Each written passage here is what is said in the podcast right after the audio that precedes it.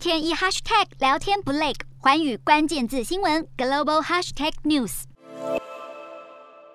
俄罗斯入侵乌克兰后，国际品牌相继退出俄国市场，不过仍有部分企业持续在俄罗斯营运。乌克兰总统泽伦斯基点名微软、甲骨文、德国 SAP 公司还没有停止俄罗斯业务。甲骨文对此回应表示，自家公司是第一波终止俄罗斯市场营运的企业之一。为了减缓国际制裁冲击，俄罗斯积极寻求中国协助，并认为与中国之间的伙伴关系仍可维持现有合作。甚至还可以增加，尤其是在西方市场关闭的环境之下。美国有官员表示，俄罗斯正在向中国要求军事武器支援与提供额外的经济援助。与此同时，美国国安顾问苏利文十四号与中国外事工作委员会办公室主任杨洁篪会面。苏利文先前曾在受访时表示，俄国入侵乌克兰前，中国早就知道普丁正在筹划一些事情，但是不知道全盘计划。加上普丁可能在某些部分说谎，他也透露，美方正在私下与北京当局直接沟通，强调如果支援俄罗斯，肯定会引发某些后果，